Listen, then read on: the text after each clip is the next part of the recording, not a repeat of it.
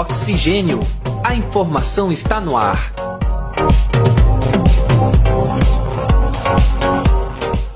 Olá, caros ouvintes e caras ouvintes. Está entrando no ar mais uma edição do nosso podcast Oxigênio. A informação está no ar. Eu me chamo André Pinheiro e digo que é um prazer estar com vocês. Quem me acompanha neste programa é a acadêmica de jornalismo Letícia Fontanive. Seja muito bem-vinda, Letícia. Muito obrigada, André. Boa tarde para todos os nossos ouvintes.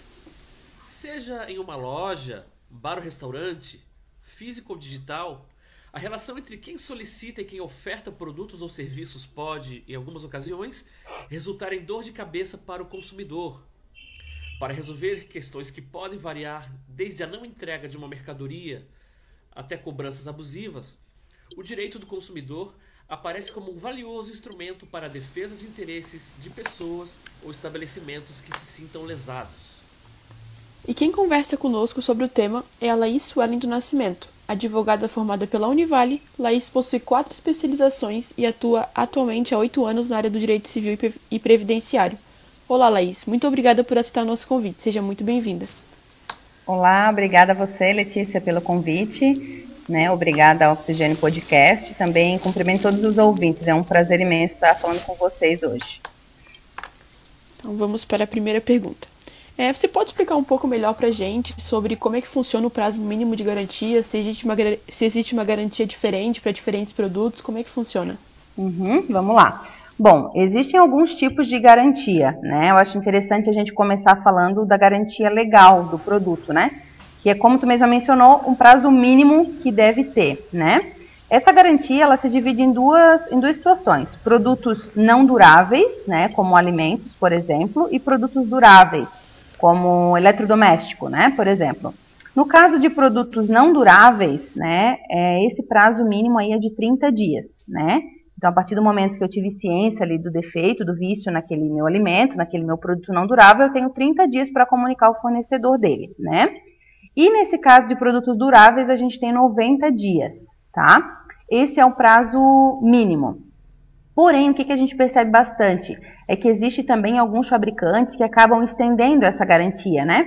Ah, compra sua geladeira e ganhe mais 3, 5 anos né, de, de garantia ali. Isso é uma garantia que nós chamamos de garantia contratual, né? Ela é uma mera liberalidade aí do, do fabricante, né?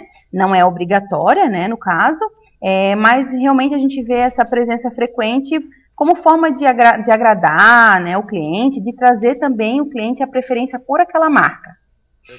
Laís, primeiramente, muito obrigado por é, estar aqui com a gente, participando, trazendo esclarecimentos. É, eu quero falar um pouquinho agora sobre estabelecimentos físicos, como lojas ou supermercados. Uhum. O que, é que o consumidor deve fazer quando o preço que está na etiqueta, na prateleira, é menor que o preço que é registrado no caixa? Tá é o seguinte: primeiro que ele deve observar, né, é, a publicidade, né, o que que vem sendo ofertado na prateleira. Esse é o principal ponto, né? Então ele foi na prateleira, observou um valor e é aquele valor X. Quando ele passa no caixa, se o valor for a maior, né, aí ele deve chamar ali o, o caixa ou até o gerente de caixa, né, que geralmente tem, que responde, explicar a situação, né, que teve na prateleira e que viu aquele produto com preço a menor e é dever do estabelecimento colocar o preço da prateleira, tá? Então, se passou no caixa com preço errado, a gente pode exigir o que a gente viu. E quando o meu produto ele começa a apresentar alguns problemas, só que a assistência ela não tem a peça necessária, o que, que eu faço nesse momento? Então, essa é uma situação bem comum, né, que a gente observa, seja pelo tempo, porque às vezes é um produto que também não tem mais aquele, né, aquele, aquela, aquele produto ali, aquela, aquela situação, mas o que a gente sempre sugere é, no primeiro momento, faz um contato com essa assistência técnica, entende dela o que está acontecendo, por que, que ela não tem esse produto, se a peça não vai ser fabricada mais, né? É, se foi extinta ali, ou se vai vir depois de um tempo X determinado, né? A gente sempre sugere para que guarde todos os protocolos, documentos que comprove que deixou a mercadoria na assistência técnica, né? Ou na loja, né? Porque às vezes a loja encaminha. Então, de posse desse documento que tem a data, né, que ela deixou para assistência técnica, o consumidor ele pode aguardar 30 dias, tá? Passou 30 dias, o problema dele não foi resolvido, não veio peça, não trocaram, enfim. Aí fica a, o direito do consumidor entra, né, como uma opção de escolha. Aí nós temos no artigo 35 do Código de Defesa do Consumidor, que ele tem três opções. Ou ele pede a troca do produto por um idêntico, né, ou ele, ou ele solicita o abatimento do preço, né, ou até mesmo o reembolso, tá? Então é bem tranquilo aí nesses casos, né? Uma previsão legal, bem, bem certinho. Bom, a Letícia se referiu a produtos com defeito. Eu quero falar sobre uma situação contrária. As hum. lojas têm obrigação de trocar produtos que não apresentem defeitos? Então, na realidade, elas não têm essa obrigação. Né? A loja física não tem essa obrigação. Tem algumas lojas que fazem, mas aí a gente entra naquela situação, né? Uma mera liberalidade da loja, não é obrigada, mas eles fazem, né, para ter um, uma atração ali maior do cliente e tudo mais, né? Eles têm obrigação de trocar quando, né? É, quando a gente compra pela internet, né? Aí a loja virtual, sim. Sete dias, aí a gente tem o direito de devolução sem qualquer justificativa. E agora com as compras online, né, tá cada vez mais, mais fácil a gente ser enganado pela propaganda do produto. É, o que, uhum. que eu uhum. devo fazer nesse caso? Então, Letícia, num primeiro momento, é, o ideal é que faça contato com a empresa, né, que vamos dizer assim, que te enganou, né, e que tu exponha para ela qual era a tua expectativa e o que que ela te entregou, né. É, eu sempre sugiro que faça ou é, por e-mail, né, ou ali pelo, por aqueles chats, ou até por telefone, mas sempre tenha em posse um protocolo, seja um protocolo de atendimento, seja o histórico ali do e-mail, né, então a gente sempre tem que ter essa, essas provas, né, essas provas materiais que a gente chama. Se for resolvido amigavelmente, né, se a empresa entender que realmente ocorreu ali essa, essa esse engano, né, é, e ele resolver amigável, perfeito, né. Caso contrário, o que, que a gente sugere? Que procure o PROCON da sua cidade, né, e aí, dependendo da situação, dependendo da gravidade ali do engano, né, o que, que aconteceu, é bom procurar um advogado da sua confiança para estar tá analisando até uma possibilidade de entrar com uma ação, né, uma ação de dano moral, um dano material, um dano estético, né? Às vezes comprou alguma coisa, aplicou, enfim, deu um outro efeito. Então é sempre interessante fazer nessa proporção, tá? Bom, é, falando de pequenas vendas, né? Uhum. O comerciante ele pode recusar o pagamento é, de pequenos produtos como cigarro, bala, pães, é, pelo cartão de crédito ou débito? Então, na realidade, não pode, né? O que, que acontece? O comerciante, ele não é obrigado a aceitar cartão de crédito ou de débito como forma de pagamento, né? Mas, hoje, né, a maioria dos estabelecimentos acaba aceitando. A partir do momento que ele aceita vender nessa modalidade de cartão, ele não pode ter distinção. Se acontecer, é uma prática abusiva, né? Independente se for uma bala, se for um cigarro ou qualquer outro produto, né? Na verdade, a gente observa hoje que acontece uma questão de conveniência ali, né? É, a gente até mesmo passa com um produto menor no caixa, ah, vou levar mais isso, e tu acaba levando outro, porque a gente já tem na nossa cabeça que vai ter um bloqueio lá no caixa na hora de pagar, por exemplo, né? Mas isso não é, não é legal, tá? Ele tem que arcar ali, né? A partir do momento que ele aceitou, ele arca ali com, com o prejuízo, né? Como, como se fosse, né? Do, da venda daquele produto. E pode ser cobrado um acréscimo em compras feitas no crédito e também no Pix? Então, na realidade, antes não tinha essa distinção, né? era considerada uma prática abusiva. Porém, é, em junho de 2017 foi aprovada uma lei, a Lei 13.455, que ela estipulou que o estabelecimento ele pode colocar preços diferentes para o mesmo produto, dependendo a forma de pagamento, né?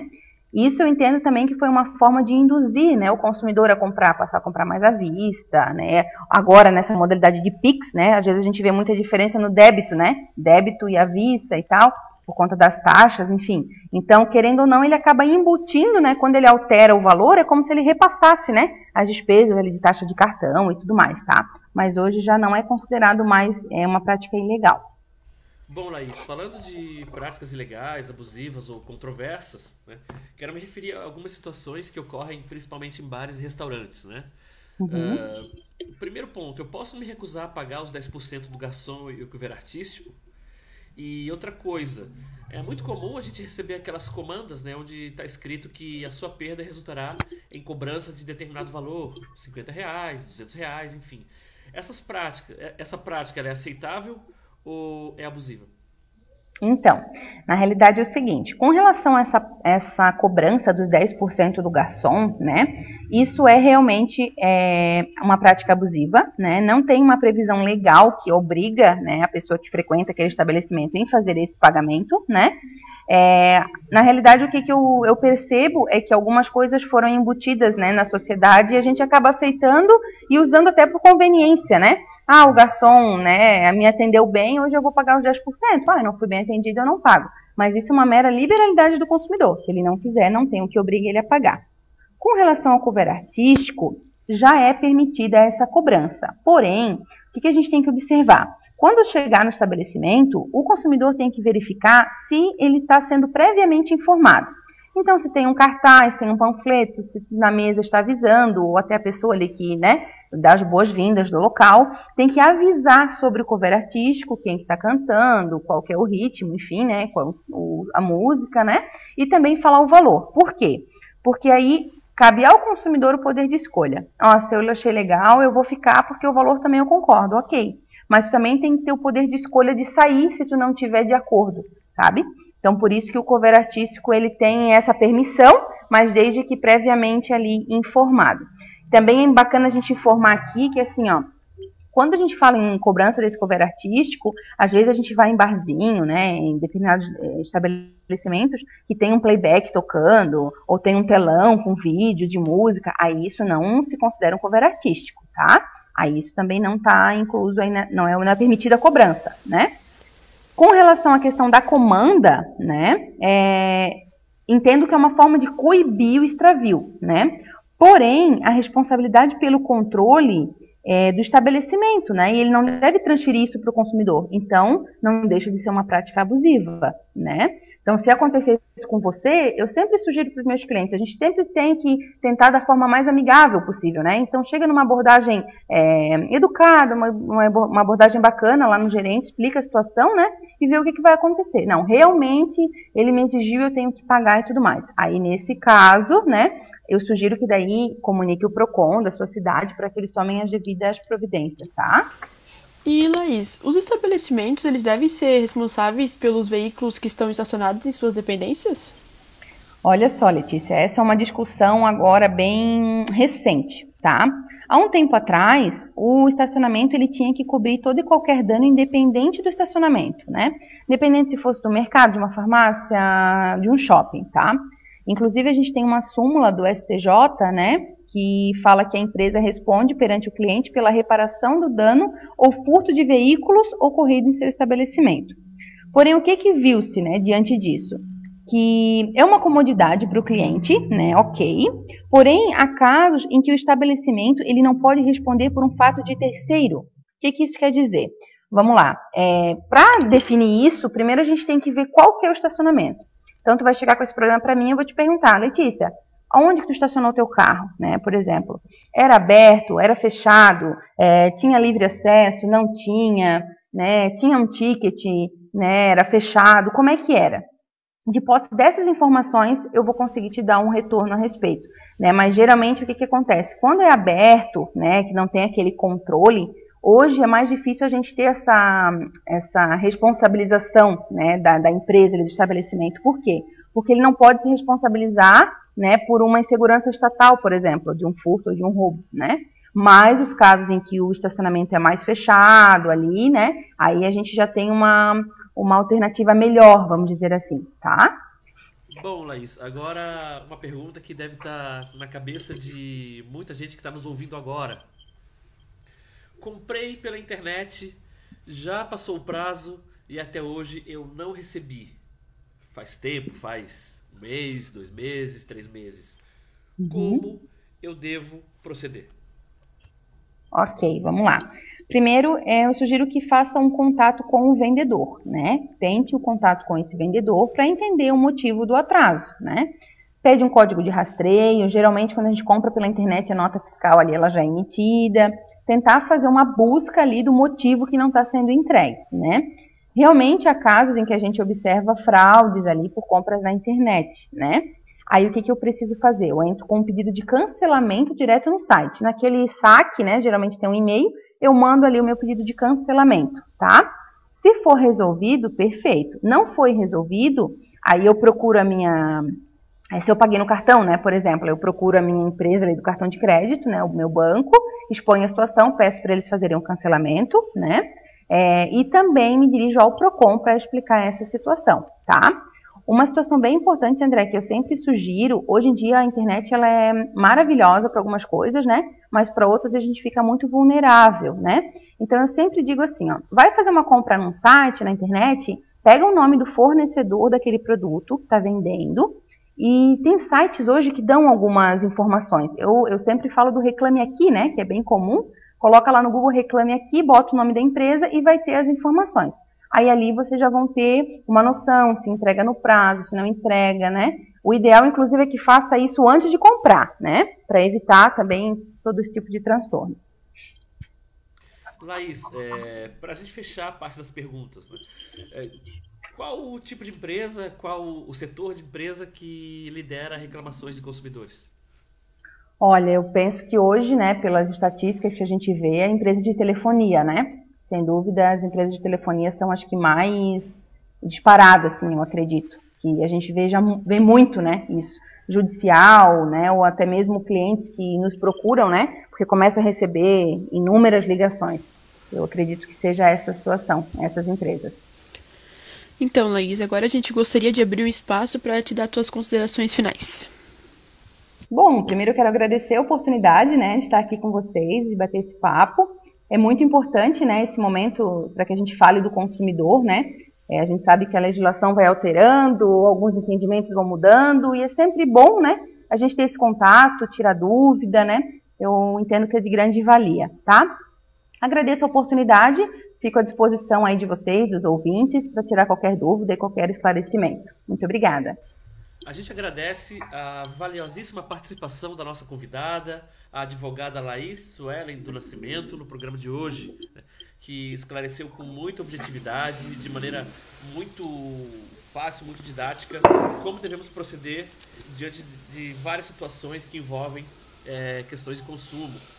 Muito obrigado também, você, nosso ouvinte, nossa ouvinte, pela sua audiência. Voltamos no próximo episódio com mais um Oxigênio a informação está no ar. Muito obrigada a todos que nos acompanharam. Sigam o Oxigênio Podcast nas nossas redes sociais e até a próxima semana. Produção e apresentação: André Pinheiro e Letícia Fontanive. Edição: Letícia Fontanive. Uma produção do projeto de extensão Oxigênio Central de Podcasts. Universidade do Vale do Itajaí. Escola de Artes, Comunicação e Hospitalidade. Curso de Jornalismo, primeiro semestre de 2022.